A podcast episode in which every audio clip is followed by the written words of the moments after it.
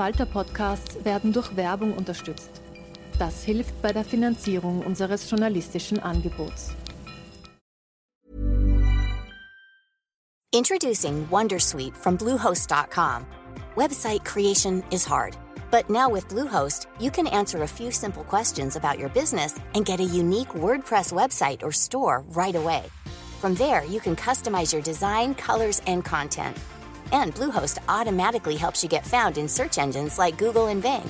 From step-by-step guidance to suggested plugins, Bluehost makes WordPress wonderful for everyone. Go to bluehost.com/wondersuite.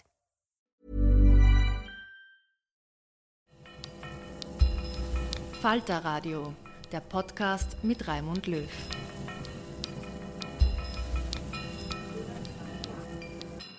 Sehr herzlich willkommen, meine Damen und Herren, im Falterradio. In dieser Sendung geht es um die Krux des Kinderhandys.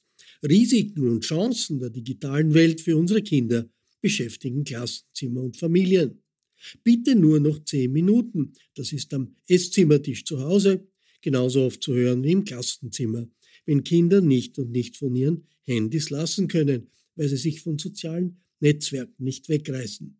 Im Zoom Kindermuseum in Wien versucht eine Expertenrunde zu klären, wie es Erwachsenen und Kindern gemeinsam gelingen kann, die Chancen der digitalen Welt zu entdecken und gleichzeitig drohenden Gefahren vorzubeugen. Wie unterbindet man Cybermobbing? Mit wem chattet man wie? Und welche Informationen gibt man einem digitalen Freundeskreis von sich selbst preis und welche nicht? Das sind einige der besprochenen Themen. Mit dabei sind Barbara Buchecker von der Organisation Safer Internet, die Volksschullehrerin Claudia Petz, André Wolf von Mimikama und von der Aktion kritischer Schülerinnen und Schüler Selina Wiederreuter. Diskutiert wird unter der Leitung von Falter-Journalistin Barbara Todt.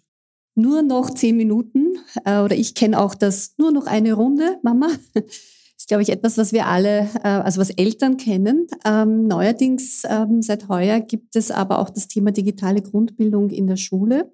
Und wir wollen in der ersten Runde ein bisschen über ähm, Digitales in der Schule sprechen. Frau Petz, da spreche ich Sie als erstes an. Ähm, iPad-Klassen, digitale Grundbildung. Ähm, ich habe das auch persönlich erlebt anhand meiner beiden Söhne. Ähm, jetzt offen gestanden ähm, hatte ich das Gefühl, dass äh, die Kinder oft mehr wissen als der Lehrer, der für digitale Grundbildung in der Klasse steht. Ähm, wie sind denn da so Ihre Erfahrungen oder die ersten Bilanzen dieser neuen, ähm, dieser neuen Schulära, die eigentlich begonnen hat heuer? ja, grundsätzlich ist es so, dass an diesen Standorten, wo ich ähm, viel Zeit verbracht habe, das so gelöst worden ist, dass Lehrerinnen und Lehrer eingesetzt worden sind, die ähm, medienfit sind, medienkompetent sind, die sich ja einfach viel mit diesem Thema auseinandergesetzt haben, ähm, weil eben leider noch nicht überall die digitale Grundbildung, also die Lehrerinnen und Lehrer sind noch nicht wirklich dafür geschult. Und wir fangen jetzt gerade damit an. Also das heißt, es gibt jetzt ähm, unterschiedliche Module, die die Lehrerinnen und Lehrer machen können. Es ist auch in Planung, dass es eben eine, ähm, ein Lehramtsstudium geben wird. Und bis dorthin machen das halt wirklich Lehrerinnen und Lehrer, die sagen, ich traue mir das zu. Das heißt, es wurde ein Fach implementiert. Ähm, genau. Aber die Ausbildung der, der Lehrer, die dieses Fach unterrichten sollen, beginnt auch erst gerade. Also es ist alles eigentlich gerade erst im, im Entstehen, um es ehrlich zu sagen. Nicht ganz. Äh, es gab schon immer die verbindliche Übung digitale Grundbildung und es ist seit heuer eben ein äh, Pflichtfach geworden, das auch benotet wird. Also das heißt, es ist sowieso schon immer implementiert worden in den Unterricht. Äh, jetzt gibt es eben auch wirklich das im ähm, Zeugnis drinnen mit einer Note. Mhm. Ähm, Frau Wienerreiter, Sie sind äh, in welcher Klasse? Ähm, ich habe tatsächlich, ich habe letztes äh, Schuljahr maturiert, also ich bin okay. jetzt Studentin seit heuer, aber haben genau. noch einen guten Überblick. Ähm, aber diese Erfahrung haben Sie jetzt noch nicht gemacht äh, mit, äh, mit der quasi verpflichtenden digitalen Grundbildung. Aber was hören Sie so aus Ihren Netzwerken? Ähm, ich meine, Kinder finden es wahrscheinlich super, oder? Man kriegt ein iPad oder ein Tablet. Ähm, aber wie, wie wichtig ist für Kinder jetzt quasi dieses Fach und können die damit überhaupt etwas anfangen? Ich glaube, es ist sehr, sehr wichtig, dass es jetzt endlich im Unterricht implementiert wird. Also ich höre schon von irgendwie kleinen Geschwistern, von Freundinnen von mir oder so, dass es schon sehr gut ankommt. Ich glaube, was einfach hier sehr, sehr wichtig ist, um irgendwie vorzubeugen, dass irgendwie die Kinder sich besser auskennen als die Lehrpersonen, ist es einfach sehr, sehr wichtig, dass es nicht bei der Ausbildung am Anfang bleibt, sondern dass es irgendwie laufend weitergebildet wird, weil das Internet ist etwas sehr, sehr schnelllebiges. Also die digitale Welt verändert sich einfach sehr schnell und ich glaube, da ist ein sehr großer Fokus drauf zu setzen. Aber wirklich, es ist einfach eine Welt, die einfach sehr, sehr viele Chancen bereitet und einfach ein großes Band an Wissen, das, auf das Kinder und Jugendliche zugreifen können. Und ich glaube, diese Chance muss einfach genutzt werden. Und deswegen ist es einfach sehr, sehr wichtig, dass diese digitale Grundbildung als Unterrichtsfach implementiert wird. Ähm, Frau Buchek, jetzt haben wir zweimal gehört, quasi es, eben, es verändert sich wahnsinnig schnell, es ist ein rasanter Wandel. Ähm, Schule tut sich vielleicht manchmal ein bisschen schwer mitzuhalten, wenn etwas so, so rasant geht. Wie, wie erleben Sie ähm, diese Phase jetzt? Ich erlebe es eigentlich nicht als so rasche Veränderung. Ich mache jetzt äh, die Tätigkeit äh, bei Safe Internet seit 14 Jahren und die Grundthemen sind immer die gleichen. Quellen beurteilen zu können, mit Online-Inhalten umzugehen. Wie stelle ich mich da? Wie bekomme ich Anerkennung im Internet? Das sind Fragen, die haben wir seitdem wir das Internet haben und die haben sich eigentlich kaum verändert. Und wir haben auch durchaus Lehrende, die das schon seit vielen, vielen Jahren machen, bevor es die digitale Grundbildung gibt und im Übrigen Schüler und Schülerinnen, die heute 17 sind, haben das schon erlebt, auch wenn wir Eltern das vielleicht nicht so mitbekommen haben. Es war ja ein äh, irgendwie verbindliche Wahlpflichtfach. Also eigentlich mussten es alle schon mitbekommen haben, nur wir Eltern. Bei, bei uns ist nicht immer angekommen. Wir hätten es vielleicht im Zeugnis gesehen, dass sie daran teilgenommen haben. Ähm, also ich, es gibt eine große Bandbreite ja, es verändern sich die Netzwerke, es verändern sich, ich weiß nicht, die Tools, die es so gibt, aber die Grundthemen, die dahinter stehen, die verändern sich eigentlich nicht. Jetzt gab es ja, ähm, als äh, die Tablet-Klassen gekommen sind und auch die digitale Grundbildung gekommen ist, gab es ja auch viele, die ähm, gesagt haben, dass ähm, das Papier wird es nicht mehr geben, ähm, das ist für Kinder doch gar nicht gut, die verlernen das Schreiben, äh, die verlernen das Buch lesen. Also auch viele so Bedenken, ähm, vielleicht auch aus Angst vor dieser rasanten Digitalisierung in allen Lebensbereichen. Ähm, wie geht man mit so etwas um und sind die berechtigt? Ähm, Herr Pett, äh, Entschuldigung, Herr Wolf. Genau, nehmen wir den Wolf. Äh, äh, grundsätzlich gab es diese Gedanken immer schon. Das ist sehr spannend. Als damals viele Menschen lesen gelernt haben und auch schreiben gelernt haben, gab es das Gleiche auch. Dann wurde sich mokiert, dass Menschen auf einmal nicht mehr auswendig lernen würden, weil sie jetzt lesen können. Und jetzt sind wir an einer sehr ähnlichen Schwelle. Wir haben auf einmal digitale Geräte und dann heißt es, oh, Menschen werden jetzt nichts mehr wissen. Sie haben den Computer. Sie lernen jetzt nichts mehr. Das stimmt nicht. Wir können weiter lernen. Wir lernen nur auf anderen Gebieten, die für uns jetzt relevant und für, die für uns jetzt wichtig sind.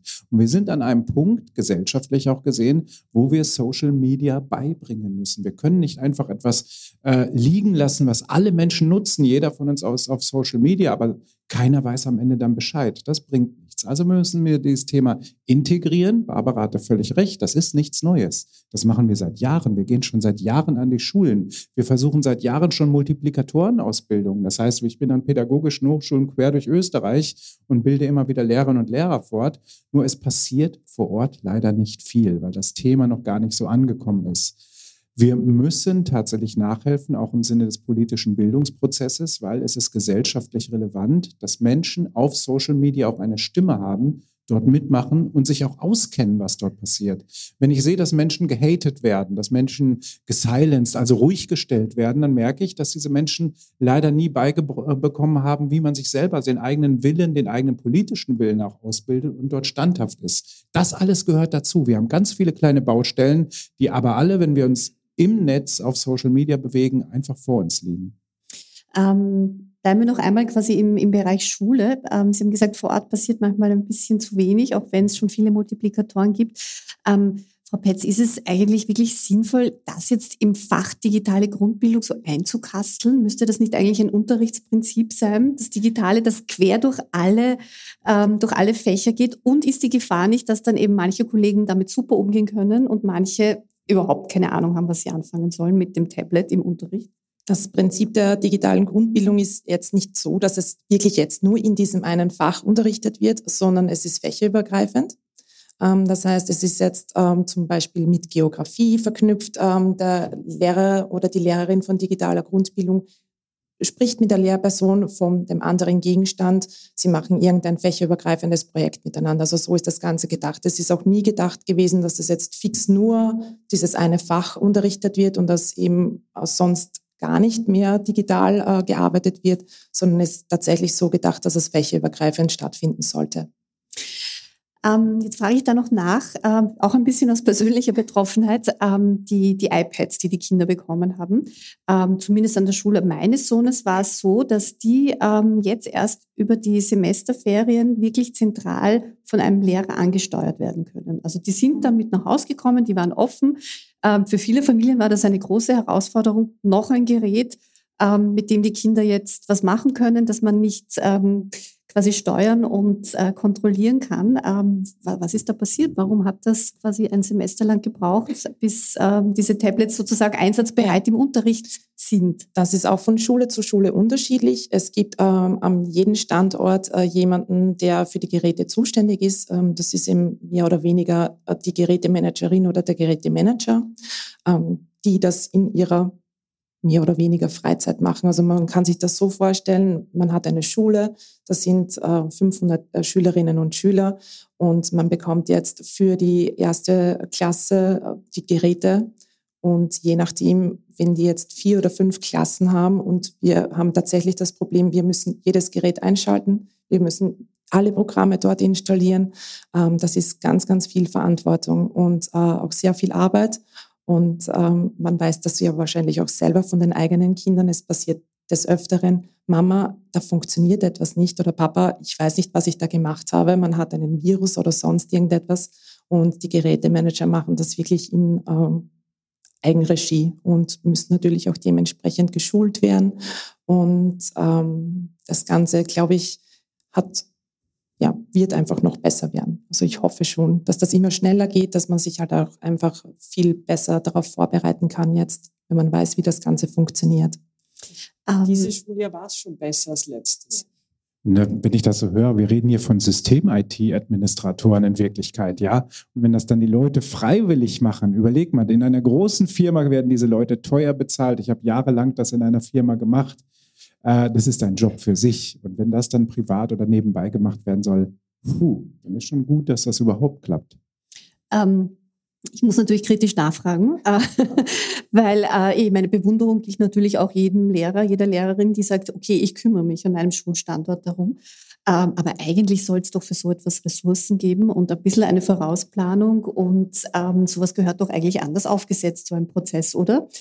Ja, Herr Wolf, jetzt genau, ist, da sind, ist da sind wir beim, genau beim alles entscheidenden Punkt dieser gesamten Debatte. Da muss Geld für in die Hand genommen werden. Natürlich, es reicht nicht, Geräte zu kaufen. Es muss auch Geld in die Hand genommen werden für Menschen, die die Geräte betreuen. Ganz klar, jede große Firma, wenn es um IT geht, hat die beauftragten Personen. Und dann wird sich darüber gekümmert, darum gekümmert. Das ist ganz klar. Selbst wir haben einen Tontechniker jetzt dahin, der sich darum kümmert, muss man dazu sagen. Es ist jemand hier, der alles betreut. Wenn dann in Schulen da nicht eine Stelle für ausgeschrieben ist, dann muss man damit rechnen, dass, Entschuldigung, das ist jetzt nicht böse gemeint, dass er da nur amateurhaft ist, im wahrsten Sinne des Wortes. Das sind Leute, die es lieb haben und dann so machen. Und das ist halt der Unterschied. Da muss dann Geld für genommen werden. Auch in der Ausbildung der Person, da muss Geld in die Hand für genommen werden. Natürlich, ich kann nicht sagen, so und in zwei Jahren können alle Lehrerinnen und Lehrer dieses gesamte Bereich mit Fact-Checking, mit, mit Internet, mit Google, wie funktioniert das und mit, mit Narrativen und Hate Speech Nein, die müssen leider fortgebildet werden. Auch natürlich muss das. Und die Personen, die das machen sollen, müssen ja auch irgendwie bezahlt werden. Also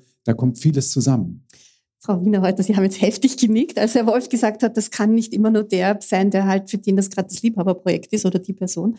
Ähm, was, was können Sie, was können Sie an, an Kritik auch anbringen an der Art und Weise, wie es gelaufen ist? Ja, ich denke da vor allem noch an mein letztes Schuljahr zurück. Also ich habe zwar persönlich eben diese, dieses Unterrichtsfach nicht miterleben dürfen oder so. Aber generell war ich in einer Schule, die schon versucht hat, irgendwie digital voranzugehen und irgendwie in dem letzten Jahr auch viel irgendwie digitale Infra Infrastruktur noch aufgebaut worden ist. Und ich erinnere mich an Situationen zurück, dass irgendwie eh auch eine Lehrperson dafür zuständig war. Und wenn diese Lehrperson nicht da war, sich irgendwie sehr wenige Leute wirklich damit ausgekannt haben, wie jetzt mit dem Gerät umgegangen werden soll, wenn es nicht funktioniert. Also ich sehe das auch genauso, dass es einfach sehr, sehr wichtig ist, dass da auch vor allem mehrere Personen irgendwie ansprechbar sind und sich darum kümmern können. Bevor wir weitergehen in den privaten Bereich, noch quasi eine abschließende Frage zum, zum Bereich Schule und Digitales an Sie, Frau Buchecker. Sie haben vorher gesagt, es ist aber schon viel, viel besser geworden. Ähm, was ist besser geworden und was, äh, was braucht es noch? in also, dem Bereich, also im Schul Schulbereich? Manche Schulen haben einfach die Erfahrung aus dem ersten Jahr nutzen können und haben die Ausrollung der Geräte viel schneller in diesem Schuljahr gehabt. Also die haben nicht bis zu den Semesterferien gebraucht, sondern die sind im Oktober und zwar erst im Oktober, weil die Kinder ja auch am Anfang des Schuljahres brauchen, sich an die Schule zu gewöhnen, einander kennenzulernen. Es ist ja auch pädagogisch gar nicht sinnvoll, dass diese Geräte viel früher eigentlich in die Kinderhände kommen. Und in manchen Schulen ist, funktionieren die Prozesse schon wirklich sehr gut. Und ich kenne auch so Dinge, dass es Schülergruppen gibt, die diesen First-Level-Support, wie das so immer so schön heißt, machen. Da gibt es dann ein ein, ein Wahlfach, das heißt, also sich IT-Support, das sind dann Schüler und Schülerinnen, die immer da sind, auch wenn diese eine Lehrkraft äh, mal nicht da ist, die sich oft äh, sehr viel besser auskennen als manche der Lehrenden, die man dann dazu holen kann. Und auch das sind ja Möglichkeiten. Ich glaube, dieser Paradigmenwechsel, ja, das, äh, was wir auch vorher besprochen haben, dass die Lehrenden in manchen Dingen nicht so viel Wissen oder Scheu im Umgang haben äh, wie die Schüler und Schülerinnen, das kann man ja auch nutzen. Äh, das muss ja nichts Schlechtes sein. Ähm Gut, dann wollen wir in der zweiten Runde quasi ins, äh, in, in den Privatbereich kommen und damit auch stärker zum, zum Thema bitte nur noch zehn Minuten, weil in der Schule kann man ja die Tablets ansteuern und kann sie abschalten und dann ist es mal vorbei. Also zumindest das ist die optimale Situation. Ähm, das ist die Frage, ob das optimal ist. Gut, guter Einwand. dann werde ich die Frage gleich an Sie weiterstellen. Ähm, die Frage ist eben, wie macht man es im Privaten? Also jeder von uns kennt das Thema, wenn man Kinder hat, ähm, Zeitkontrolle, ähm, ausufernder Internetkonsum, ausuferndes Spielen. Ähm, Sie sagen, es ist vielleicht gar nicht der richtige Zugang, es zu steuern und das WLAN abzudrehen für das Gerät, das das Kind benutzt. Weil ganz wie, schnell wie kommen die Kinder dahinter und drehen das WLAN den Eltern ab. Und zwar ganz ernsthaft. Weil ganz häufig ist das Problem bei den Eltern. In Wirklichkeit sind die Eltern die schlechten Vorbilder. Äh, hängen die ganze Zeit am Handy und wollen dann die Kinder kontrollieren und das, äh, die zehn Minuten steuern, überhaupt irgendetwas kontrollieren. Das wird nichts. Da müssen wir uns Eltern an der Nase packen und mal schauen, wie ist unser Umgang mit dem Internet. Und eins dürfen wir nicht vergessen, wir leben heute in der Nachpandemie, sagen wir so schön. Wir haben Homeschooling hinter uns gebracht. Wir haben die Zeit hinter uns gebracht, wo wir angewiesen waren und unsere Kinder vor allen Dingen angewiesen waren, dass sie durch die digitalen Medien mit ihren Freunden und Freundinnen in Kontakt stehen konnten. Nur aufgrund dessen, dass es diese Möglichkeit gegeben hat und die Kinder sich hier sehr viel angeeignet haben, haben viele Kinder es einigermaßen unbeschadet überstanden. Seien wir uns ehrlich, ohne dem Internet hätten wir viel, viel mehr psychische Probleme bei Kindern und Jugendlichen heute. Es ist äh, also eine Zeit, wo sie viel gelernt haben, wo sie gelernt haben, miteinander online zu sein, wo sie, mit, äh, wo sie gelernt haben, wie sie diese Tools in ihren Alltag als Arbeitsgeräte einbauen. Äh, das konnten die Kinder davor nicht. Die wussten nicht, wie man die in der Regel, wie man das als Arbeitsgerät verwendet. Und jetzt wollen wir Eltern, dass sie das wieder aufhören wir verlangen von ihnen, dass sie etwas hergeben, was sie sich sehr mühsam und unter Zwang eigentlich äh, äh, aneignen mussten. Das ist der, der falsche Weg. Ja? Wir brauchen, wir müssen sehr viel mehr drauf schauen, was ist der Mehrwert für die Kinder an diesen Geräten? Was beziehen sie denn daraus? Was ist dieses Spiel? was lernt mein Kind und warum fasziniert dieser grässliche YouTuber meine Tochter so? Was ist genau das, was sie draus mitnehmen? Warum zieht sie so im Bann? Warum sind die Spiele interessanter als die Schule? Was ist hier los? Das sind die viel entscheidenderen Fragen. Neben dem Schauen auf uns selber. Das ist natürlich ein super Input, ähm, Vorbildfunktion. Das äh, wollen ja viele Eltern oft gar nicht hören, weil selber ist man ja ständig ist am Handy. Nein, und vor allen Dingen wir Eltern haben das Bild, dass wir das nicht sind. Wir sind total super. Wir haben überhaupt kein Problem, auf das Handy zu verzichten. Wir müssen, wir, wir sind ja so nicht aufgewachsen. Wir haben dieses Problem nicht. Und in Wirklichkeit sind es wir, die wir das Problem haben. Wir können nicht die fünf Minuten uns mit dem Kind beschäftigen ohne dass wir das Ohr und, äh, und, und das Hirn beim Handy haben. Und das lernen die Kinder, das sehen sie. Sie sehen, der Mama, dem Papa ist dieses Gerät wichtiger als ich. Das ist äh, eine Botschaft, die wir aussenden. Und äh, wenn wir uns nicht klar werden über unser Verhältnis zu den digitalen Medien und äh, wie wir damit umgehen, und ja, wir sind, also meine Generation, wir sind nicht damit aufgewachsen. Wir haben da wirklich Schwierigkeiten, ja, uns davon auch abzugrenzen und wieder etwas anderes zu machen. Aber das muss uns einmal ins Hirn kommen. Introducing Wondersuite from Bluehost.com. Website creation is hard. But now with Bluehost, you can answer a few simple questions about your business and get a unique WordPress website or store right away. From there, you can customize your design, colors, and content. And Bluehost automatically helps you get found in search engines like Google and Bing. From step-by-step guidance to suggested plugins, Bluehost makes WordPress wonderful for everyone. Go to bluehost.com/wondersuite. Ein sehr guter Punkt, Frau Wienerreuth. Jetzt frage ich Sie gleich, ähm, weil äh, Frau Buchecker ja gesagt hat, ja, was fasziniert denn das Kind so? Und vielleicht lass dich mal drauf ein, oder? Und schau, was, was, warum der YouTuber so spannend ist oder was quasi bei dem Spiel gerade ähm, spannender ist als die Schule. Also was, was ist es, was ähm, Jugendliche ähm, dort finden und was Ältere vielleicht überhaupt nicht verstehen wollen? Ähm, ich glaube, die Frage ist auch gar nicht so pauschal zu beantworten. Also ich glaube, es kommt sehr auf die Altersgruppe an. Ich glaube, es kommt sehr auf das Kind drauf an. Also es können zum Teil Spiele sein, die, keine Ahnung, sehr viele einfach bunt sind und sie einfach unterhalten. Es können dann eh einfach diese YouTuberInnen sein, die sie in ihrer Meinung bestärken, die ähm, Spiele spielen, die sie selbst gerne spielen oder einfach auch irgendwelche Informationskanäle, wo sie sich gerne irgendwie weiterbilden wollen. Ich glaube, es kann wirklich nicht einfach so pauschal beantwortet werden. Ich glaube, was hier in dieser Diskussion einfach sehr, sehr wichtig ist, ist, dass Eltern auf das Kind eingehen und nachfragen, was interessiert dich daran? Erzähl mir mehr davon und einfach ein aktiver Dialog da ist, weil damit auch die Eltern wissen, was interessiert mein Kind daran und dann auch aktiver darauf eingehen können. Trotzdem kommt irgendwann einmal der Punkt, wo man über Zeitmanagement spricht, ähm, Herr Wolf. Ähm, und dann schaut man als Elternteil ähm, oder vielleicht auch als Lehrer, ich weiß nicht, was es da für Regeln gibt, das ist dann die nächste Frage, aber als Elternteil schaut man halt dann ins Internet und dann findet man so Zeitangaben, Altersgruppe bis 10 pro Tag so und so viel Stunden und bis 14 so und so viel etc. Was ist denn davon zu halten, beziehungsweise was, ähm, was ja. sehen Sie das? Ja, da macht man den Bock gerade zum Gärtner hier. Ich bin ein Mann Mitte 40, der keine Kinder hat, zu Hause einen Gaming-PC hat und auf 28 Social-Media-Plattformen angemeldet ist. Ich habe gezählt, ich bin überall außer auf Tinder.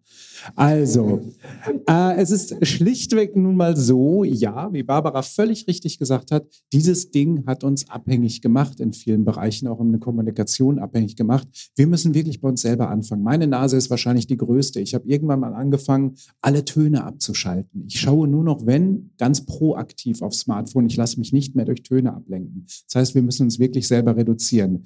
Ich persönlich halte von diesen Zeitangaben, die überall in Ratgebern stehen, tatsächlich ganz, ganz wenig, weil es situationsangepasst auch sein muss. Ich kenne das aus meiner Kindheit. Ich habe sehr gerne gespielt. Ja, damals gab es Civilization 1, wer sich noch erinnern kann, ein Spiel, das man endlos spielen konnte. Und ich habe es endlos gespielt. Und es ist heute in der sechsten Version und ich spiele es immer noch endlos. Äh, ich muss halt selber schauen, wie sehr beeinträchtigt ist mein Alltag, wie sehr beeinträchtigt ist meine Arbeit oder die, die, das, was in der Schule für die Kinder ist und so weiter, das Familienleben und so weiter. Ich muss halt wirklich schauen, wie sind die Geräte integriert und ab wann wird es einfach zu viel. Ich kann nicht pauschal sagen, jeden Tag eine halbe Stunde und dann ist gut.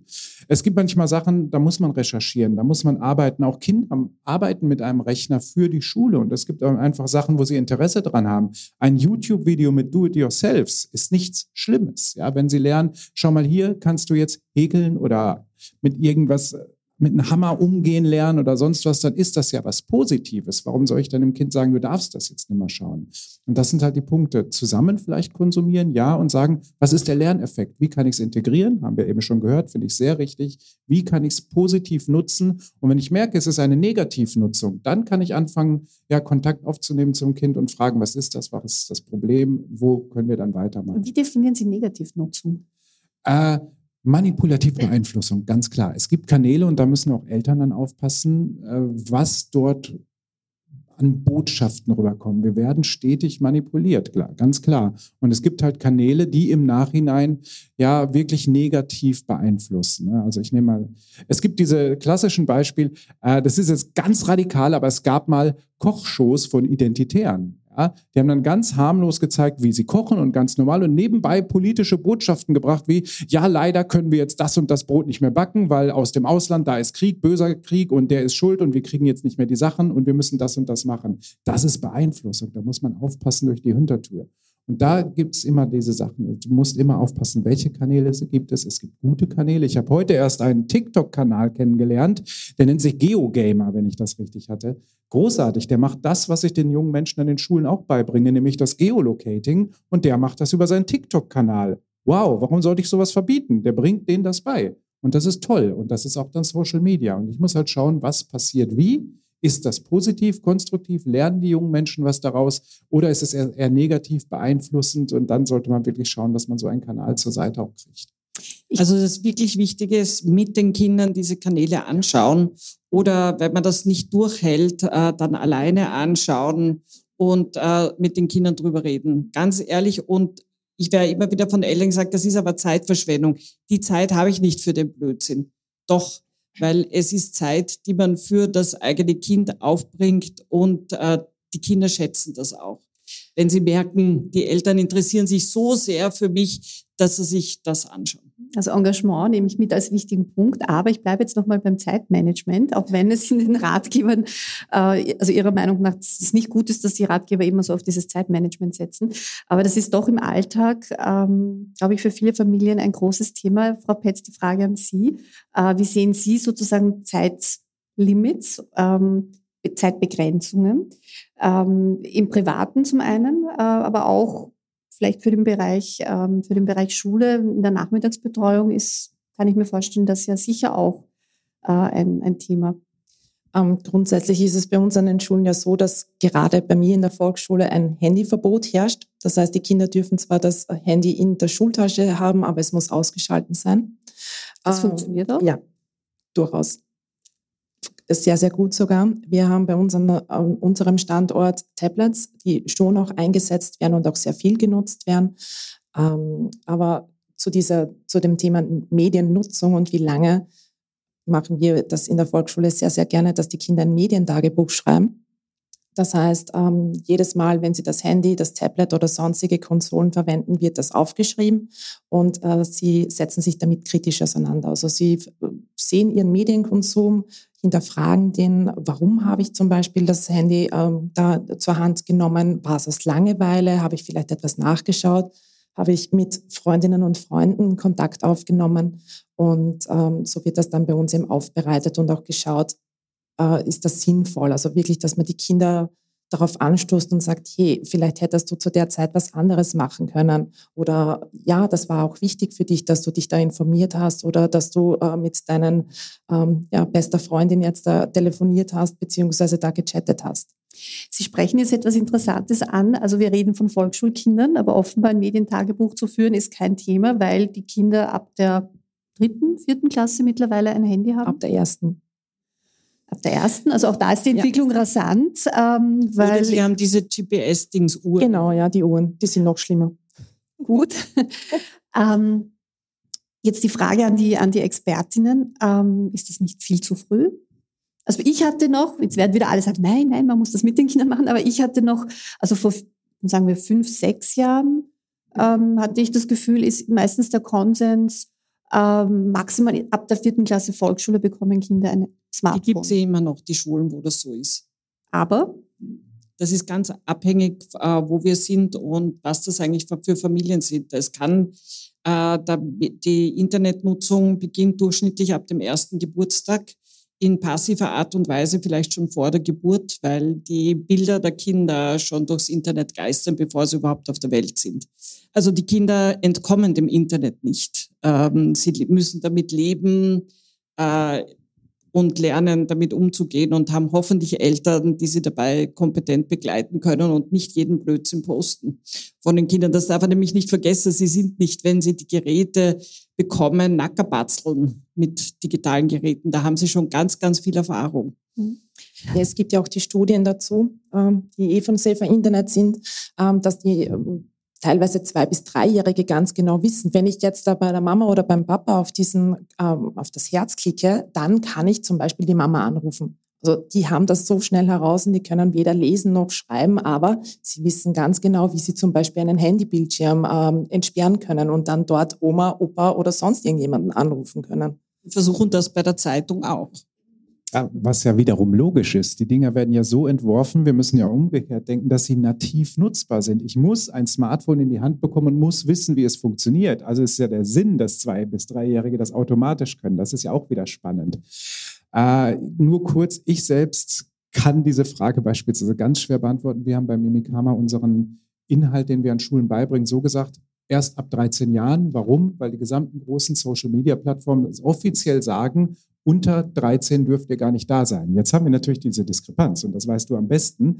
Äh, sie sind schon dabei. So, was machen wir? Soll ich Elfjährigen beibringen, wie sie auf Social Media sich verhalten können? Sie dürfen ja nicht mal da sein. Das ist ja das, ist ja das Ja, du sollst das machen. Ja, du musst das Elfjährigen beibringen, weil Elfjährige ja. sind unterwegs und die haben noch viel weniger Chancen zu reflektieren, warum sie das tun. Ich erinnere mich da an eine 14-Jährige, die gesagt hat, wie kriege ich meinen Musical.ly-Account wieder weg? Da habe ich als achtjährige Sachen gepostet, die sind mir urpeinlich. Wahnsinn, oder? Musical.ly löscht das aber nicht, weil da weil es schon gar nicht mehr gibt. Egal, aber es sind ja jetzt auf TikTok diese Videos, ja. Und, äh, und wenn die Kinder aber nicht begleitet werden, dann machen sie mit ihren echten Namen, posten sie vielleicht super Videos, die sogar eine ordentliche Reichweite haben, machen viel Erfahrung, aber sie können es mit 14 nicht mehr loswerden, weil sie natürlich vergessen haben, was ist ihr Username, was ist ihr Passwort gewesen damals. Äh, wir werden ja in der Entschuldigung, wir, wir, werden ja in der nächsten Runde dann auch über das große Thema Schutz und ähm, quasi die Gefahren äh, sprechen. Aber vielleicht bleiben wir noch mal kurz äh, abschließend ähm, bei, bei der Frage ähm, Alter, Zeitmanagement. Ähm, Frau, Frau Wienerreuter, wie geht's denn Ihnen, wenn Sie jetzt da so zugehört haben? Also inzwischen ähm, hat sich da ja auch wieder ganz, ganz viel äh, entwickelt. Was wir, wenn Sie jetzt auf die Jüngeren schauen, also aus Ihrer Sicht, die, die halt jetzt quasi in die Schule kommen, was sehen Sie da für, ähm, für Weiterentwicklungen oder wie, wie fühlt sich das für Sie an? Ja, also ich sehe es auch zum Beispiel bei meiner kleinen Großcousine, die auch schon sehr, sehr früh begonnen hat, irgendwie am iPad meiner Cousine herumzuspielen oder am Handy meiner Cousine herumzuspielen. Ähm, und das Problem hierbei ist einfach, wenn wir jetzt sagen, ja, Kinder sollen dann erst ab 13 lernen, wie Social Media funktioniert, dann ist es zu spät. Also Kinder wissen schon, wie es funktioniert, Kinder benutzen es schon. Deswegen ist es auch wichtig, schon früher damit zu beginnen und ihnen zu sagen, was wichtig ist, worauf sie achten müssen. Und vor allem oft reicht so ein Alterslimit nicht, dass sich irgendwie Kinder nicht auf diesen Plattformen aufhalten. Also sie wissen ja, dass sie das Geburtsdatum anders angeben können und benutzen es dann trotzdem. Deswegen ist es auch einfach wichtig, dass darauf geachtet wird. Und zum Thema Zeitmanagement jetzt, ich glaube, es wird eher eine sehr ähnliche Meinung sein. Also man muss einfach auf jedes Kind einzeln eingehen, auf jede Familie einzeln eingehen, weil es einfach keine pauschale Antwort darauf gibt. Ähm, also es sollten Eltern und Kinder irgendwie gemeinsam sprechen, was will das Kind im Internet machen, was, welche Chancen gibt es und welche Sorgen haben die Eltern und dann irgendwie gemeinsam irgendwie ausgehandelt werden, wann soll das Internet benutzt werden, wann sollte mal beendet werden und nicht irgendwie ein WLAN ausschalten ist irgendwie nicht die Lösung dafür. Ja, oder ich finde auch persönlich äh, aus jetzt nicht aus äh, Pädagoginnen-Sicht, sondern eben aus Sicht einer ähm, Frau, beziehungsweise äh, zwar nicht Mutter, aber Tante, ähm, dass es ganz, ganz wichtig ist, dass Familien versuchen, auch Alternativen anzubieten. Also nicht äh, das Kind jetzt alternativenlos äh, im Regen stehen lassen, das WLAN abdrehen, das Handy wegnehmen, sondern einfach sagen, hey, lass uns das gute alte Brettspiel rausnehmen und wir spielen jetzt eine Runde Mensch ärgere dich nicht oder sonst äh, etwas oder wir gehen hinaus. Das ist, glaube ich, auch ganz, ganz wichtig, dass sie im Alternativen angeboten bekommen. Aber wir sind uns einig, also die, die jetzige Gesetzeslage, die ja ab 14, also das können Sie vielleicht noch besser erklären, aber es ist ja so, dass man eigentlich als Elternteil bis 14 äh, für das verantwortlich ist, was das Kind im Internet macht. Und das ist so eine Grenze, auch wo die Kinder wissen, also ab 14 dürfen sie gewisse Dinge machen, vorher nicht. Aber das ist eigentlich, ähm, das ist totes, totes Recht in der Praxis. Gut. ähm, dann Kommen wir vielleicht zum, zum dritten Punkt. Ähm, Darf ich vielleicht noch ein hilfreiches Natürlich. Tool mitgeben ja. für all diese Dinge, die da jetzt auch genannt werden? Es gibt die Webseite www.mediennutzungsvertrag.de. Das ist ein Tool, wo ich wirklich diese Aushandlungen machen kann, wie jetzt gerade beschrieben. Also wann, wie lang, welche Dinge, wer ist für was verantwortlich das kann ich mir dann auch auf einem so einem hübschen Vertrag ausdrucken. Da können Eltern und Kinder unterschreiben. Es gibt auch immer Regeln für Eltern dabei, ganz wichtig. Ähm, und kann es mal auf dem Kühlschrank aufhängen. Wichtig ist aber bei all diesen Dingen, die muss man regelmäßig überarbeiten, weil die Kinder ändern sich, es ändern sich die Bedürfnisse, es ist in den Ferien anders als während der Schulzeit. Es gibt auch in der Schulzeit einfach Zeiten, wo es lockerer ist und wo vielleicht auch ein bisschen mehr Zeit für das eine oder andere Online-Spiel ist und dann Zeiten, wo es einfach nicht so möglich ist. Also flexibel trotz des Vertrags. Mediennutzung und Zeitmanagement, jetzt hake ich da nochmal nach, weil wir haben jetzt, keiner von Ihnen hat sich auf eine Stundenanzahl oder irgendwas Werden Sie auch von vernünftigen Menschen nicht zu hören bekommen. Aber ich meine, reden wir da von drei Stunden täglich, von einer Sie Stunde? werden das nicht zu hören bekommen, weil Sie haben, das Kind hat 24 Stunden, acht Stunden Schlaf. Da ist das Handy hoffentlich nicht im Kinderzimmer.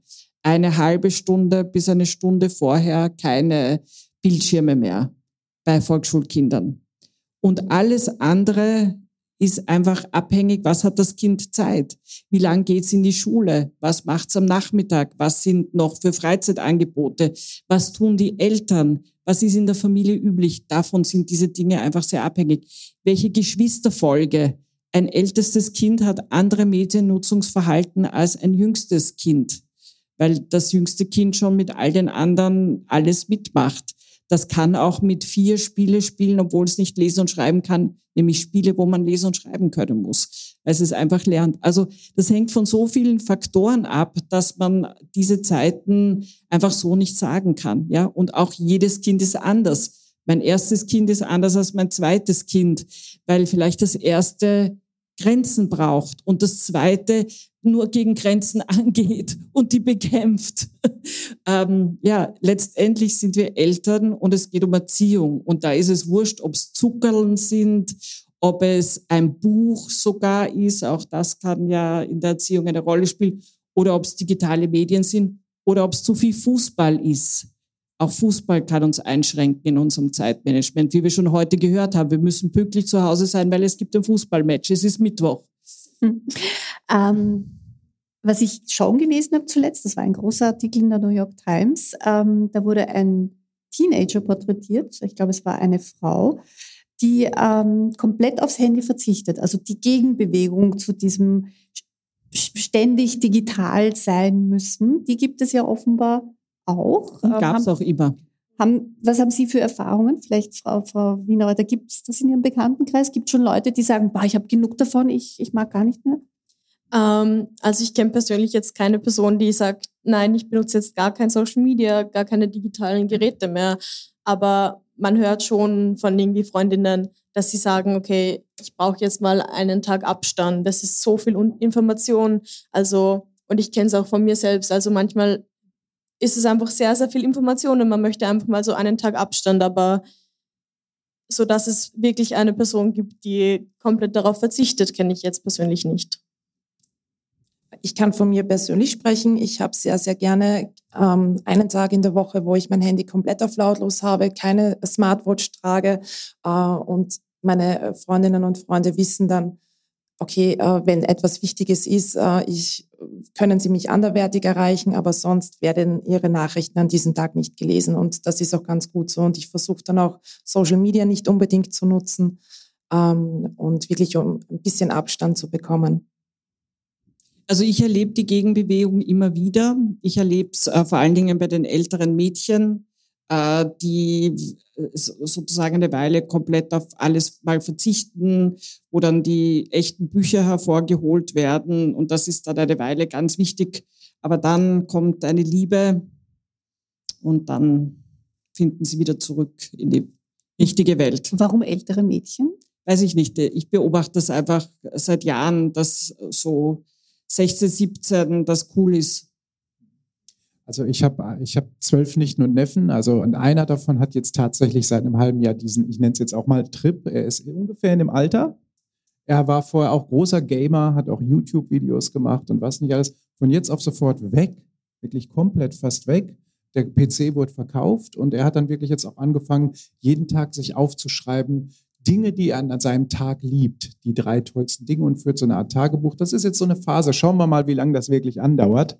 Äh, und ich habe es eben schon angedeutet bei mir. Ich habe für mich den Weg gefunden. Ich habe alles an Tönen und Benachrichtigungen aus. Meine Familie schimpft zweimal mit mir, man könne mich nicht erreichen. Doch, man kann mich erreichen. Und zwar dann, wenn ich Interesse daran habe zu schauen. Und ich nehme mir aktiv die Zeit. Das ist das Wichtige. Ich lasse mich nicht diktieren, weil jetzt Klingelton, oha, das könnte Mutter sein oder Klingelton, oha, kann Arbeit sein oder sonst was. Nein, das kommt dann dran, wenn es dran ist, wenn ich der Ansicht bin, das zu tun. Und das ist schon mal viel wert, wenn ich jedes Bimmel und Rappeln einmal mal verrückt. Das war auch einer der Tipps der Jugendlichen, als wir so dieses äh, Thema hatten. Also erstens alle Benachrichtigungen ausdrehen und das, was Sie auch gesagt haben, ähm, die sozialen Netzwerksymbole am Handy immer irgendwo anders hin verschieben, damit ich erst suchen muss, bis ich mein Instagram finde, damit diese so, äh, ich schaue so fast automatisch, mir ist mal 20 Sekunden Fahrt, dann ist sofort mein Finger dort, dass ich mich da aus selbst austrickse. Das war so ein anderer Tipp, den die Jugendlichen uns da gegeben haben. Gut, dann ähm, beende ich mal diese Runde. Aus meiner Sicht für mich ein bisschen erfolglos, weil ich kein Zeitmanagement aus Ihnen herauslocken konnte. Aber es ist eine, ein wichtiges Learning, dass das offenbar nicht, dass das einfach der falsche Ansatz ist, äh, der aber extrem äh, nach wie vor bei vielen Eltern, vor allem im bildungsbürgerlichen Hintergrund, glaube ich, ähm, noch vorherrschend ist. Man muss das irgendwie zeitlich alles ja, Das ist wie damals mit dem Fernsehen. Das kennen wir aus unserer Kindheit. Ja. Du darfst jetzt eine halbe Stunde Fernseh schauen. So, wow! Und, und wir können das nicht adaptieren. Und es waren nie 30 Minuten. Das waren immer viel, viel weniger, weil da hat äh, die Uhr von der Mama falsch gezählt. Das kann nicht anders sein. Gut, kommen wir äh, quasi zum, zum dritten und eigentlich zum, ähm, also zum vorletzten Punkt. Der, die ganz letzte Runde wird dann recht kurz sein.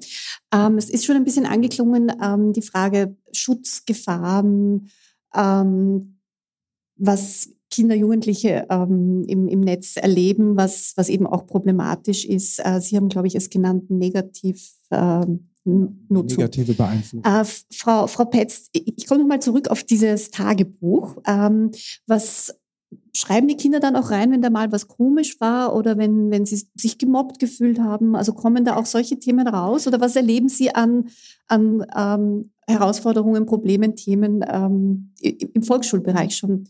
Also bei uns im Volksschulbereich ist es äh, schon so, dass die Kinder sehr wohl TikTok verwenden. Instagram ist noch ein bisschen äh, seltener der Fall. Das kommt dann erst so, ich würde sagen, vierte Klasse, aber TikTok gibt es definitiv seit der ersten Klasse Volksschule, bei mir auch selber in der Klasse. Ähm, die Kinder wissen aber, und ich glaube, das ist auch ganz, ganz wichtig, dass sie das Gefühl haben, die Lehrperson versteht sie. Äh, ich bin jetzt nicht mehr unbedingt die Jüngste. Teilweise bin ich doch in einem Alter, wo ich schon äh, so knapp die Oma sein könnte. Und äh, sie glauben dann immer so, was, du kennst TikTok? Du verwendest selber TikTok, finde ich dich auch dort. Und das ist dann auch, glaube ich, äh, sehr, sehr wichtig zu wissen, sie können mit mir darüber sprechen. Ich weiß, äh, wie es da äh, vonstatten geht äh, und sie können mir auch vertrauen. Und sie schenken mir auch dieses Vertrauen und kommen dann zu mir und, und sagen dann, Claudia, da war etwas Komisches oder ich habe diesen Kettenbrief zum Beispiel bekommen, das ist zwar jetzt schon ein bisschen länger her, aber sie kommen immer wieder. Ähm, oder ich habe auf TikTok, ähm, weiß ich nicht, Chucky die Mörderpuppe gesehen. Äh, und dann redet man halt wieder mal über dieses Thema. Und ich finde es auch ganz, ganz wichtig, dass äh, die Kinder das Gefühl haben, wir, äh, sie können uns vertrauen, sie können mit jedem Problem zu uns kommen. Wie zum Beispiel diese Netflix-Serie Squid Game rausgekommen ist, war das auch ein riesengroßes Thema bei uns in den Volksschulen, wo ich auch ein Kind aus der ersten Klasse gehabt habe, das zu mir gekommen ist und gesagt hat, Claudia, ich habe das angeschaut und ich konnte danach nicht schlafen. Also sie erzählen das dann sehr wohl. Und das ist auch, glaube ich, ganz, ganz wichtig, dass man dann als Lehrperson auch eingeht und versucht, äh, das Ganze zu erklären. Aber das heißt, jetzt auch gefragt in die Runde, dass offenbar die Handys von Kindern, äh, diese üblichen Alterseinstellungen, die es ja gibt, ähm, die sind nicht wirklich im, in Betrieb oder was haben Sie dafür für Erfahrungen? Doch schon, aber wir haben ja gerade vorher gehört, es wird halt dann einfach ein anderes Geburtsjahr angegeben, weil das wird ja tatsächlich nicht überprüft. Ist das so? Ja, also so wie es bei mir nur der Fall war, dass ich irgendwie zu jung dafür war, war es auf jeden Fall noch so. Und ich glaube, auf einzelnen Plattformen wird es mittlerweile schon irgendwie nachgeprüft, aber auf vielen Plattformen noch immer nicht. Also ist da schon noch stark die Gefahr da. Das heißt, alle Eltern, die stolz sind, dass sie das irgendwie durchschaut haben, wie man das einstellt, eh wurscht. Es ist bei den jüngeren Kindern nicht wurscht. Dort ist es, dort hilft es auch wirklich, dort bringt es auch wirklich was. Aber je älter die Kinder und Jugendlich werden, da schärft man vielleicht ihre technische Medienkompetenz. Ist vielleicht auch wichtig, ja, wie man das nämlich umgeht, weil die Anleitungen dazu findet man ja auf YouTube und TikTok äh, durchaus vielfältig. Jünger, älter, äh, wenn man es jetzt. Das hängt ein bisschen von der Wiefheit und ähm, Antrieb der Kinder ab, aber ich kenne auch schon Achtjährige, die all diese Familieneinstellungen ausgeschalten haben und ich kenne auch 14-Jährige, die es nicht machen. Also ja, je nachdem, wo, wie die drauf sind, die Kinder. Was haben Sie für Erfahrungen in dem Bereich? Äh, wenig, aber es ist ganz klar so. Also wenn ich brauche nur in der Klassenverband eine Person haben, die oder der das schon weiß, wie sowas geht mit dem Ausschalten, das geht schnell weiter erzählt. Und viele Jugendschutzeinstellungen haben wir schon gehört, wenn es um, um Plattformen geht. Bitte, wir haben alle schon mal mit dem Alter gemogelt. Also ich war auch mal unter 18 und war dort schon im Internet und äh, Sorry, sowas geht. Ähm, problematische Inhalte. Das ist ja ein, ein großes Thema. Ähm, vielleicht auch zuerst quasi die pädagogische Seite gefragt. Was kann man, was kann man in der Schule, ähm, was kann man da tun? Äh, ich finde es auch ganz, ganz wichtig, wenn man bereits ab den Elementarbereich, also das heißt im Kindergarten, die Kinder schon spielerisch an dieses Thema ein bisschen heranführt, äh, weil sie eben doch auch schon mit Medien in Kontakt kommen und sei es nur irgendein YouTube-Video, äh, was die Mama mir eingestellt hat, aber auch da gibt es zum Beispiel versteckte Werbung. Oder mittlerweile ist es auch schon so, dass wenn man sich keinen Premium-Account angemeldet hat, man sowieso nach Hausnummer zehn Minuten einen Werbeblock wieder bekommt. Das heißt, die Kinder werden schon sehr früh mit dem Thema ähm, ähm, Werbung konfrontiert. Ähm, und sie sollten äh, dann auch wissen, wenn ich da draufklicke, dann komme ich zu dieser Werbeseite und das ist jetzt da vielleicht jetzt nicht unbedingt die Seite, wo ich gerne hin möchte. Und deshalb versuche ich auch immer mit den Kindern sehr früh darüber zu sprechen und natürlich auch schon ab der ersten Klasse Volksschule äh, darüber zu sprechen und nicht nur zu sagen, das Internet ist toll, sondern das Internet hat auch genauso viele Gefahren und ähm, sie sollten sie kennenlernen und einfach wissen, welche Gefahren gibt es. Sie, Sie nicken. ja, ja, wir reden hier von der Natur des Netzes. Das müssen wir auch irgendwo mal erklären. Wir dürften auch gerne mal netzhistorischen Unterricht machen, weil das, das Netz ist ja ursprünglich aus, aus, aus militärischen Gründen und so weiter entstanden. Und wir haben irgendwann ein kommerzielles Internet gehabt. Und das dürfen wir nicht vergessen. Dieses kommerzielle Internet wir, hat ja ganz viele Dinge. Und da kommen, werden unsere Kinder reingeschmissen sozusagen. Sie sind jetzt in dieser großen kommerziellen Welt, da wird viel verkauft. In-App-Käufe ist ein großes Problem bei Spielen, auch bei Kindern. Dazu kommt noch, wir haben jetzt diese gesamte pornografische äh, Sache rausgelassen. Da können Kinder auch hin, wenn kein Jugendschutz da ist. Ganz großes Problem letztendlich auch. Äh, Und sie können einfach dort frei durch die Gegend gehen. Ganz klar, wenn ich nicht unbedingt gute Jugendschutzeinstellungen habe. So, und dementsprechend geht es darum, ich muss auch erklären am Anfang, was bedeutet das? Warum sind die Sachen da? Menschen wollen Geld verdienen. Ganz klar, dafür sind die meisten Websites da, schlichtweg. So, Spiele sind dafür da, dass die Menschen Geld verdienen. Also muss ich beibringen, warum das so ist. Dann geht es in den Bereich Information. Dann kommen Warte wir mal, bleiben wir noch bei den Spielen, das müssen wir auch Bei den, den Eltern In- beibringen, weil Eltern sind der Meinung, die Dinge dürfen nichts kosten. Ja, das ist Also prinzipiell, das ist Ja. die Grundhaltung und dann mit schleudern alle Kinder in Genau. genau dieses Thema der In-App-Käufe hinein. Ja. Es wäre viel besser, gerade bei den kleinen Kindern, Euros in die Hand zu nehmen, äh, Apps zu kaufen, äh, anstelle den Kindern schon in ganz frühem Alter all diesem Zeug auszusetzen. Aber das, das heißt, die Eltern müssen das bald Da stimme ich nämlich zu 100 Prozent zu. In-App-Käufe sind teuer am Ende. Ich kann hunderte von Euros ausgeben, weil ich immer wieder neu kaufe. Wenn ich mir einmal in einem Spiel kaufe, jetzt kommen wir zurück zu meinen großen Spielen, die ich gerne spiele, die kaufe ich mir einmal. Ja, und dann habe ich die. Und dann spiele ich die durch und alles ist gut. Und dann gebe ich nicht immer wieder hier einen Euro da aus und da noch und da noch eine Münze zu und da noch ein bisschen. Das wird teuer. Und da, das wissen Kinder natürlich auch auf Dauer, wie sie dann ja die PayPal-Accounts oder an die Kreditkartendaten kommen. Wir haben da schon die schlimmsten Sachen gehört. Tausend Euro Schulden oder sonst irgendwas. Es ist auch ganz einfach, ich gehe in den Supermarkt und kaufe eine Wertkarte und da kann ich auch die Oma schicken. Wir haben, ähm, also jetzt in, wir haben in kurzer Zeit jetzt äh, viele, viele Probleme angesprochen. Ähm, Konsumdruck, ähm, die, die, der, der Umgang mit, mit Spielen und In-App-Käufen, ähm, äh, Inhalte, die, die pornografischen Inhalte sein können, äh, kurz gestreift nur. Ähm, Frau Wienerreuth, es gibt ja auch dieses, äh, dieser soziale Druck. Äh, Stichwort Instagram, Schönheitsideale etc. Äh, aus, aus, aus Ihrer Sicht, ich meine, wie, wie relevant ist das? Oder haben wir jetzt ein, ein Problemfeld noch gar nicht angesprochen, ähm, dass das Ihnen wichtig ist? Ähm, ja, ich glaube, es gibt schon noch einige Gefahren, die jetzt nicht direkt angesprochen worden sind. Aber ich glaube eh vor allem dieser, diese ständige, dieser Ideale, oh mein Gott, diese Ideale und diese ständige Vergleichbarkeit sind einfach sehr, sehr große Probleme unserer Zeit.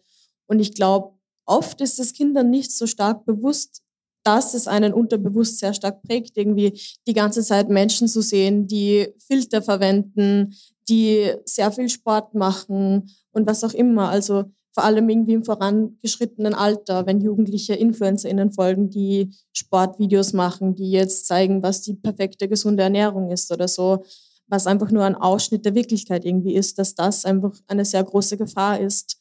Ähm, und vor allem, was irgendwie dieser Perfektionismus auf Instagram irgendwie ist und den man irgendwie die ganze Zeit anstreben will. Und auch zum Beispiel, wenn man sich mit Freundinnen vergleicht und auch Freundinnen nur das zeigen, was sie zeigen wollen, weil warum sollen wir auf Social Media das zeigen, was wir nicht so gerne mögen? Ähm, und dann kommen eh zum Beispiel wieder dieses Marketing und dieses, also vor allem dieses InfluencerInnen-Marketing ins Spiel, ähm, wo es dann heißt, ja, wenn du das und das Produkt kaufst, dann hast du auch so schöne Haut wie ich, obwohl die Person die ganze Zeit Beautyfilter verwendet oder so. Also keine Ahnung, das sind auch einfach große Probleme, denen man sich bewusst sein muss. Genauso wie zum Beispiel Cybermobbing, das jetzt auch noch nicht angesprochen worden ist. Ich glaube, vor allem, da wir auch in einem, also in einer Gesellschaft leben, die einfach nicht diskri diskriminierungsfrei ist, diese ganzen Diskriminierungsformen, sei es zum Beispiel Sexismus, sei es Rassismus oder so, das findet sich, lässt sich alles wiederfinden auf Social Media. Und ich glaube, dessen müssen wir uns einfach ganz stark bewusst sein. Und das muss auch in diesem Unterrichtsfach zum Beispiel einfach einen großen Raum einnehmen, dass wir uns dessen bewusst sind, wenn wir was auf Social Media posten, dass es einfach Auswirkungen hat. Und ich glaube, vor allem diese Anonymität, die Menschen auf Social Media haben, führt einfach dazu, dass sehr viele Menschen sehr undurchdachte Sachen posten. Und das muss einfach sehr stark thematisiert werden. Und da haben leider die Kinder von den Erwachsenen gelernt. Das konnten wir wirklich sehen. Noch vor ein paar Jahren haben Kinder in sozialen Netzwerken nicht so pauschale Hasspostings abgegeben, wie sie das heute tun und wie wir das bei Erwachsenen auf Facebook schon lang gesehen haben. Ja, die eigentlich mitten in der Nacht irgendwas posten, wo sie alleine zu Hause sind. Ja, wir kennen das. Und das haben jetzt Kinder leider übernommen. Und es ist Kindern gar nicht bewusst, dass die Person, die hier ein Video ins äh, Netz gestellt hat, ein Mensch ist der Gefühle hat, der verletzt wird, wenn zum Beispiel hier nur Herabwürdigungen der Äußerungen bezüglich des Aussehens kommen. Da brauchen Kinder wirklich Unterstützung, dass sie kapieren, was sie hier tun, obwohl es alle tun, ist trotzdem nicht richtig. Hier braucht es eine Wertevermittlung, die wir ihnen geben müssen. Sie haben jetzt noch, wollten Sie noch etwas? Ja, ja, sehr spannend, auch weil wir gerade den Begriff Anonymität gehört haben. Die Anonymität ist gefallen, denn es ist tatsächlich so, die Radikalisierung im Bereich des Hate Speech hat so extrem zugenommen, dass Menschen sich trauen, ohne Anonymität das zu posten. Sogar, dass sich damit brüsten, ich habe es gesagt, ich habe es ausgesprochen und Zuspruch bekommen. Und das überträgt sich ganz klar auf die Kinder, auf jeden Fall. Aber reden wir da jetzt ähm, von Mittelschul-, Gymnasial. Volksschulkindern. Wir reden auch schon von Volksschulen. Neunjährigen, die auf TikTok abwertende Bemerkungen machen, weil jemand einen kurzen Rock anhat. Aber um, ähm, weil wir fast schon am Ende eigentlich von unserer Zeit sind, äh, um jetzt vielleicht nochmal zum Ausgangspunkt zurückzukommen, das heißt, digitale Grundbildung ab der fünften Schulstufe, viel zu spät. Ah, viel zu spät. Auch nicht so. Äh, ich kann da gleich ein bisschen vorwegnehmen und das wird wahrscheinlich die der eine oder andere Elternteil bereits gehört haben. Ähm, es ist so, dass es einen neuen Lehrplan gibt ab der Volksschule. Also das heißt, wir fangen nächstes Jahr damit an, mit der ersten Klasse Volksschule, der sehr wohl mehr stärker auf dieses Thema eingeht. Also das heißt, wir haben es zwar mittlerweile immer mitgemacht, ähm, aber es steht jetzt nochmal explizit im Lehrplan mit drinnen und ähm, ist dann noch einmal stärker verankert damit wir jetzt nicht ganz, also das ist ein Hoffnungsschimmer, und damit wir ähm, in der Schlussrunde, bevor wir ins Publikum gehen, ähm, mit also ein bisschen freudiger aus der Diskussion rausgehen, weil wir jetzt über so viele schwierige Dinge oder äh, über so viel Nach- oder Probleme gesprochen haben, würde ich Sie jetzt gerne noch ähm, fragen oder eigentlich um einen Tipp äh, bitten. Ähm, ein, ein Tool, eine App, eine Seite, ähm, die Sie empfehlen können, zum Thema bitte nur noch zehn Minuten oder grundsätzlich Digitalisierung und, äh, und Bildung. Vielleicht Frau, Frau Wiener weiter. Was ist so Ihr, äh, was wäre so Ihre Empfehlung? Okay, bevor ich jetzt ein konkretes Beispiel nenne, möchte ich wirklich nochmal betonen, dass wir jetzt einfach sehr, sehr viel über die Risiken gesprochen haben und dass wir aber wirklich die Chancen eben sehen müssen, dass Kinder einfach ein großes Band an Informationen zur Verfügung haben, sei es jetzt zum Beispiel auf YouTube, wo sie sich geschichtlich irgendwie auch weiterbilden können zum Beispiel. Oder sei es Spotify, wo sie sich im Podcast irgendwie weiterbilden können. Also es ist einfach eine riesengroße Chance. Oder auch zum Beispiel, was jetzt auch stark etabliert worden ist, ist zum Beispiel Microsoft Teams, wo einfach Dokumente ausgetauscht werden können und was einfach auch unseren Schulalltag um einiges erleichtern konnte. Ähm, was ich jetzt als Beispiel hätte, wäre jetzt zum Beispiel die App, sie heißt Zeit, Zeitzeugen ähm, wo es eben auch zum Beispiel die Shoah aufarbeitet wird und einfach eh mit dem Problem, das wir bald haben werden, dass irgendwie Zeitzeuginnen nicht mehr an Schulen kommen können und irgendwie nicht mehr sehr viel Bericht erstattet werden kann, irgendwie vom Zweiten Weltkrieg und so. Ähm, dass das einfach ein gutes Gegenpendant dazu sein kann, wo sich Kinder aktiv irgendwie dazu informieren können. Also das ist wirklich ein, eine sehr interessante Sache. Und wenn ich will, dass mein, meine Kinder politisch ähm, sich ein bisschen interessieren, wem folgen Sie da am besten auf TikTok? Außerhalb der ZIP, weil die ist, die ist eh schon bekannt. Gibt es einen guten TikToker, eine gute TikTokerin, die politische Bildung macht beispielsweise?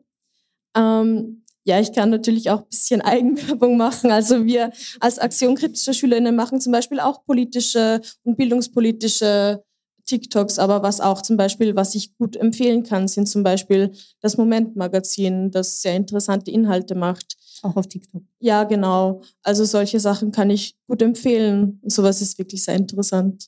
Die Chefredaktion. Ähm, ist das, ist das jetzt auch schon Ihr konkretes Beispiel oder dann sagen Sie, was, was wäre Nein, ich habe mich in letzter Zeit viel mit dem Thema Fake News beschäftigt und ähm, musste erkennen, dass einer der Gründe, warum Jugendliche eigentlich keine Ahnung haben, wo vertrauenswürdige Seiten im Internet sind. Sie können zwar alle runterbeten, ja, da musst du das mit anderen Seiten vergleichen, aber wenn sie dann in der Suchmaschine zehn Suchergebnisse haben, wissen sie nicht, wo sie hingehen sollen, weil das fehlt ihnen komplett. Es gibt zu Hause nicht mehr die Tradition des Nachrichtenschauens. Deshalb wäre mein Tipp, schauen Sie mit Ihren Kindern Kindernachrichten. Im Fernsehen wäre das Logo, nicht im österreichischen Fernsehen, im deutschen Fernsehen. Und da hinten liegt sie, die Kinderzeitung von der kleinen Zeitung, im Moment die einzig österreichische äh, Kinderzeitung. Im Print gibt's äh, auch online, also wirklich Nachrichten, die für Kinder gemacht sind. So gewöhnen sich einfach Kinder daran schon im jungen Alter, was Nachrichten sind und tun sich dann einfach später leichter mit dem Unterscheiden zwischen Fake News und echten Nachrichten. Das wäre mein Tipp. Schauen Sie Nachrichten mit Kindern. Frau Petz? Ähm, ich habe einerseits ein Angebot für Lehrerinnen und Lehrer mit. Ähm, ich hoffe, dass vielleicht irgendjemand äh, den Podcast danach hört und sich darüber freut. Ähm, das ist, wir haben an den pädagogischen Hochschulen ähm, Education Innovation Studios die von Lehrerinnen und Lehrern genutzt werden können, auch mit Schulklassen, äh, speziell äh, zum äh, unterschiedlichen Themen ähm, und die wirklich toll ausgestattet sind. Es gibt wirklich auf jeder pädagogischen Hochschule so ein Eisstudio, das kann ich sehr, sehr empfehlen. Und für Eltern habe ich total gerne diese, ähm, den YouTube-Kanal Media Kids, wo ein äh, Volksschullehrer, ich glaube, jeden Mittwoch um 18.30 Uhr äh, live geht und eine halbe Stunde zu einem Medien, ähm, pädagogischen Thema spricht mit den Kindern oder eine App vorstellt, wo sie zum Beispiel das letzte Mal, kann ich mir erinnern, haben sie ein Kreuzworträtsel selber erstellt. Es gibt dann auch immer wieder Fragen dazu. Also der macht das ganz, ganz toll. Und ähm, das ist auch super spannend, weil die Kinder sich das auch sehr, sehr gerne anschauen. Herr Wolf? Ja, ja, ich, Apps kommen, Apps gehen. Es ist halt schwer, was zu sagen. Ich sehe es sehr ähnlich auch wie Barbara. Äh, wir müssen erklären, wie die Sachen funktionieren, wie ich etwas filtern kann. Ich bin ja ein gnadenloser Bildungsromantiker in Wirklichkeit. Deswegen bin ich glücklich, dass das an den Schulen beigebracht wird. Und jetzt muss ich mal einen kleinen Schwenk machen. Wir alle, die wir hier sitzen, gehören aber auch weitergebildet. Es ist sehr einfach an Schulen das zu machen. Ich stopfe Kinder in eine Klasse und zeige ihnen was. Die können nicht weglaufen. Das kann ich mit Erwachsenen leider nicht machen da muss ich was anderes machen. Da muss ich Bildungsformate entwickeln, die Spaß machen. Also Bildungsformate, wo ich sie hinsetze und werde und sie unterhalte. Ich habe jetzt selber auch ein bisschen Eigenwerbung. Nächste Woche in der Kulisse in Hernals meinen ersten Auftritt mit einem Bildungsformatprogramm. Das heißt, die Internet ist vor Porn.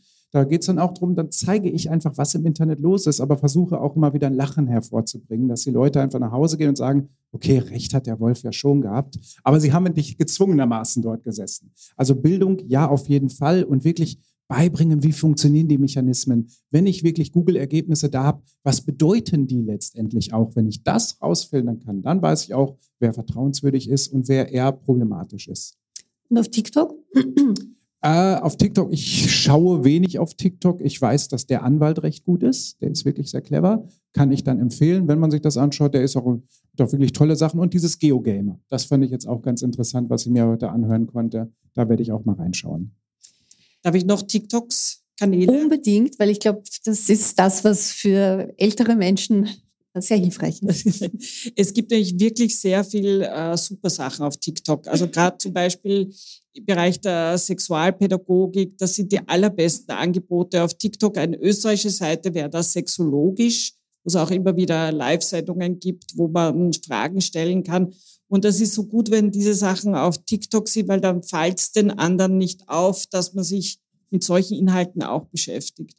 Und ähm, dann der Kibera, der vom Jugendlichen interviewt wird, war jetzt in den letzten Tagen überall in allen Medien. Ich habe ihn jetzt noch gesucht. Äh, das Konto heißt auf TikTok a.mtv. Das sind der, der Kibera aus, glaube ich, dem 15. Bezirk, der vom Jugendlichen interviewt wird und Bruder, das sind die richtigen Antworten oder irgendwie so ähnlich. Die Expertendiskussion fand im Zoom Kindermuseum in Wien am 15. Februar 2023 statt. Beim Museum bedanke ich mich sehr herzlich für die Zusammenarbeit. Für meine Stimme entschuldige ich mich. Ich verabschiede mich von allen, die uns auf UKW hören, im Freirad Tirol und auf Radio Agora in Kärnten. Was Eltern bewegt, wenn es um die digitale Welt geht, das ist regelmäßig Thema im Falter. Ein Abonnement des Falter können Sie im Internet bestellen unter der Adresse abo.falter.at. Ursula Winterauer hat die Signation gestaltet. Philipp Dietrich betreut die Audiotechnik im Falter. Ich verabschiede mich bis zur nächsten Sendung.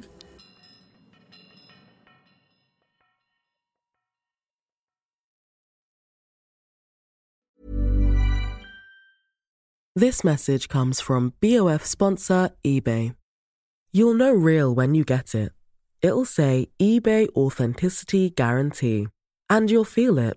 Maybe it's a head turning handbag, a watch that says it all, jewelry that makes you look like the gem, or sneakers and streetwear so fresh every step feels fly. eBay gets it. So look for the blue check mark next to that thing you love and be confident that every inch, stitch, sole, and logo is checked by experts. With eBay Authenticity Guarantee, you can trust that feeling of real is always in reach. Ensure your next purchase is the real deal. Visit eBay.com for terms. Botox Cosmetic, out of botulinum toxin A, FDA approved for over 20 years. So, talk to your specialist to see if Botox Cosmetic is right for you. For full prescribing information, including boxed warning, visit BotoxCosmetic.com or call 877-351-0300. Remember to ask for Botox Cosmetic by name. To see for yourself and learn more, visit BotoxCosmetic.com. That's BotoxCosmetic.com.